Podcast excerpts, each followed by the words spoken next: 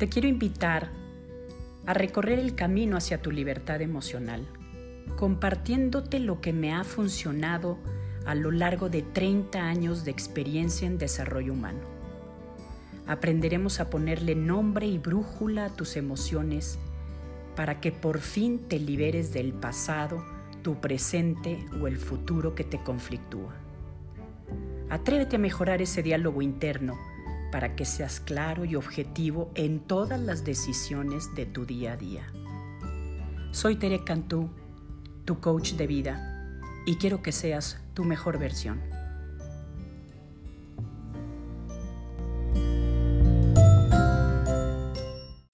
Hola podcast de esta semana. Pues un gusto, la verdad, otra vez estar compartiendo con ustedes este material que pues ahorita, sobre todo en, estas, en esta crisis por la que estamos pasando, en esta contingencia, pues nos hemos puesto eh, a prueba justamente con nuestro temperamento, nuestro carácter y sobre todo con nuestra vida emocional. Y justamente hoy te quiero dar algunos, eh, algunas pautas importantes para gestionarte mejor emocionalmente. Fíjate que Ortega y Gasset, que es uno de los filósofos contemporáneos, nos recuerda que somos yo y mis circunstancias. Esto quiere decir, en la medida en la que nos conozcamos cada vez mejor a nosotros mismos, vamos a poder intervenir a tiempo también en nuestras circunstancias. Y pues eso es una realidad. Nos ha, estas circunstancias nos ha llevado como nunca a vivir el aquí y el ahora. Y voy a repetir esta frase porque creo que es bien importante nos ha llevado esta situación a vivir el aquí y el ahora. ¿Qué es lo que de alguna manera nos ha eh, llevado a trabajar? Pues algunas situaciones como por ejemplo ajustar nuestro proyecto de vida. Todo lo que teníamos planeado de repente se puso en pausa y como sin preguntarnos si estábamos de acuerdo o no, estos proyectos se quedaron prácticamente en, al aire y no tenemos a veces ni siquiera fecha ni posibilidades de, de volver a, a retomar porque todo va a estar en función evidentemente de cómo se va a ir desenvolviendo toda esta situación. Esto no quiere decir que nuestro proyecto de vida como personas y nuestra misión de vida se vea trunca. Es, eh, precisamente para eso nos tenemos que conocer, ¿no? Porque, por ejemplo, yo que ustedes saben que soy madre de cuatro hijos, pues mi proyecto de vida también fue eh, darle fortaleza a mi familia. Y ese proyecto de vida no se detiene a pesar de la contingencia, al contrario, creo que se ha exponenciado porque justamente me ha dado la oportunidad de sacar lo mejor de mí como mamá y ayudar a mis hijos a sacar adelante toda esta situación por la que todos estamos pasando. En esta situación, pues tener miedo ya lo habíamos visto que también es normal. Está mal no reconocerlo y ponerle nombre para gestionarlo sanamente. Pues son tiempos en los que tenemos que conocer y convivir más con la familia, suavizando la convivencia, de aquí la importancia de conocer nuestros rasgos temperamentales, porque justamente nos ha llevado a convivir con las personas que más queremos. Gracias a Dios la diferencia de un confinamiento como el que estamos llevando ahorita a una persona que está presa, por ejemplo, en cárcel, pues la gran diferencia es que la persona que está en una cárcel pues no está con las personas que aman y que quiere. Y en cambio nosotros sí tenemos la oportunidad de estar con la familia, con las personas que amamos y queremos. Sin embargo, si no conocemos nuestro temperamento, no podemos hacer los ajustes tanto en nuestras actitudes como en nuestra personalidad para no causar situaciones de conflicto o de crisis en los miembros de la familia. Por otro lado, también hay una tristeza porque se rompió nuestra ruptura de la rutina. Eh, perdón por haber repetido. Hubo una ruptura de esta rutina de la que a veces nos quejábamos y que sin embargo, pues hoy la extrañamos porque estas, estas rutinas nos permitían pues salir, hacer ejercicio, convivir con las personas y todo lo demás. Entonces, pues por supuesto es que hay una tristeza generalizada que también le tenemos que poner nombre, reconocerla y saberla dirigir y direccionar. Hay que tener mucho cuidado, ya lo he venido hablando con estos diálogos internos. Eh, hay ahorita una postura psicológica muy interesante que nos dice que estos diálogos internos forman nuestro yo narrativo. Ya después les hablaré un poquito más de este yo narrativo. Y la mayoría de las veces en, esas, en ese diálogo interno nos estamos contando historias, historias catastróficas, dramáticas, de escenarios negros, difíciles, negativos. Entonces hay que ponerle freno a ese diálogo y a ese yo narrativo que no nos lleva a ningún lado más que a angustiarnos, a generar un estrés que luego no sabemos gestionar y tenemos que volver a regresar al aquí y a la hora, tal cual revisando mi realidad y qué sí puedo cambiar. Acuérdense que puedo cambiar los rasgos de mi personalidad en la que me estoy dando cuenta que estoy eh, ah, no generando buenas relaciones personales o intrafamiliares. Eso sí lo puedo hacer, eso sí está en mi control, porque pues nadie puede hacer por mí lo que tengo que hacer yo mismo.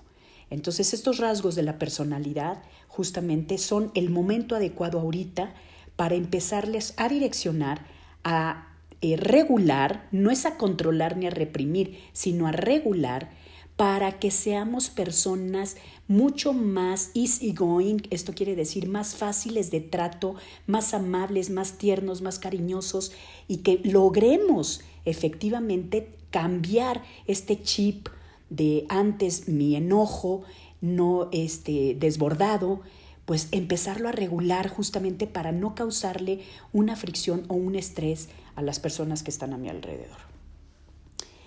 En la vida también hay situaciones que tenemos que aprender a vivir y en este caso situaciones dolorosas que tenemos que aprender a vivir.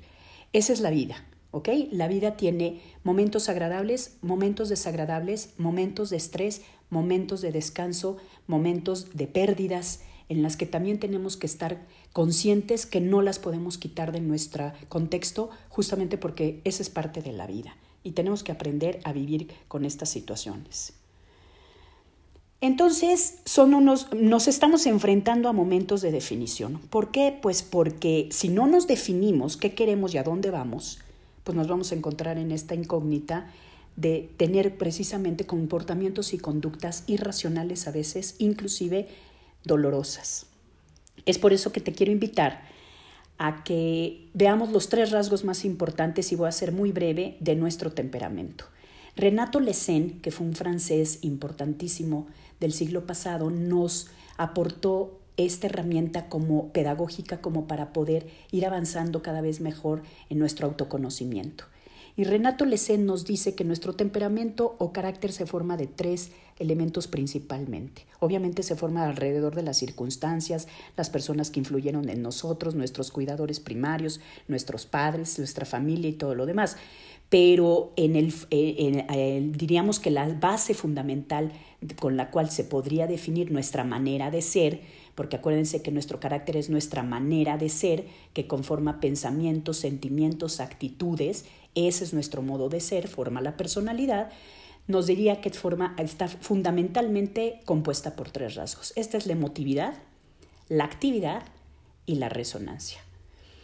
La emotividad, como le hemos venido viendo, es justamente esta parte en la que podemos dejar ver hacia el exterior nuestras emociones. ¿Ok? Y en esta parte tenemos que ir trabajando y tenemos que ir avanzando de una manera muy puntual para ir gestionándonos cada vez mejor. El segundo elemento es la actividad, quiere decir qué tanto pasamos de la decisión a la acción. Muchas personas tienen muy claro lo que quieren hacer y, saben de tomar decisiones, pero no lo llevan a la ejecución. Y entonces ahí diríamos que son activos o no activos. El que no hace lo que decide es un no activo y el que hace lo que decidió es un activo. Y en el caso de la resonancia es el tiempo que duran, el periodo refractario, el tiempo que duran en nosotros estas emociones. Evidentemente, cuando se trata de emociones buenas, placenteras, de prosperidad, de bienestar, de salud, esas que permanezcan mucho tiempo es una maravilla. Con las que tenemos que trabajar son con las negativas, son con estos pensamientos negativos que nos generan sentimientos y emociones negativas de desánimo, tristeza, desilusión y que permanecen por mucho tiempo. Y entonces a esas hay que regularlas y hay que medirles el tiempo también, porque si bien es cierto, acuérdense que todos estos pensamientos negativos nos están provocando también estrés, inclusive actitudes negativas que son eh, que lo hacen eh, es decir la actitud brota justamente de este periodo refractario de esta manera como me estoy explicando las cosas y como estoy viendo e interpretando el mundo por eso es que es bien importante detener y tener estrategias para manejar adecuadamente estos pensamientos negativos que se quedan rumiando en nuestra cabeza.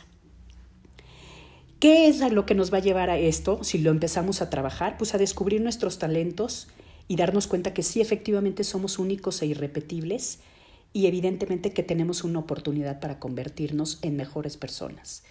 Y justamente por eso te quiero invitar que en breve ya va a estar también en mi página la plática, la conferencia de caracterología, ni más ni menos, una conferencia que le recomendaría yo a todo mundo, porque yo creo que uno de los mejores regalos que nos puede dar esta, este hacinamiento es conocernos a nosotros mismos para podernos sacar mejor provecho y sobre todo para poder definir nuestro proyecto de vida, nuestra misión, el para qué estamos aquí y darle sentido al aquí y a la hora, porque si bien es cierto que no podemos vivir solamente el aquí, digo, de hecho, estamos viviendo el aquí y el ahora, pero tenemos un proyecto, un hacia dónde vamos, y entonces ya le vamos dando sentido a este día a día con el que vamos conformando nuestra misión.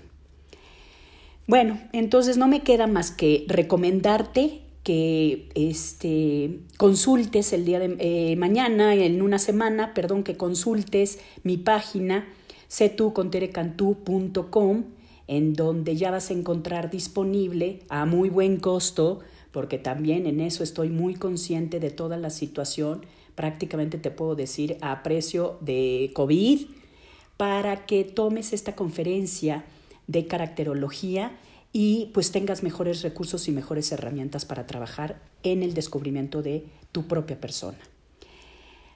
Otra cosa que también es bien importante es que voy a, subir también a mi página una prueba que le llamo yo el Proter, que ya muchas de las personas que han tenido asesoría conmigo de uno a uno, que por su, ah, también te recuerdo que tengo disponible a partir del 15 de julio sesiones de uno a uno de coach, este, una prueba que nos da la definición de nuestra personalidad, quiere decir nuestras áreas psicológicas vulnerables y nuestro temperamento.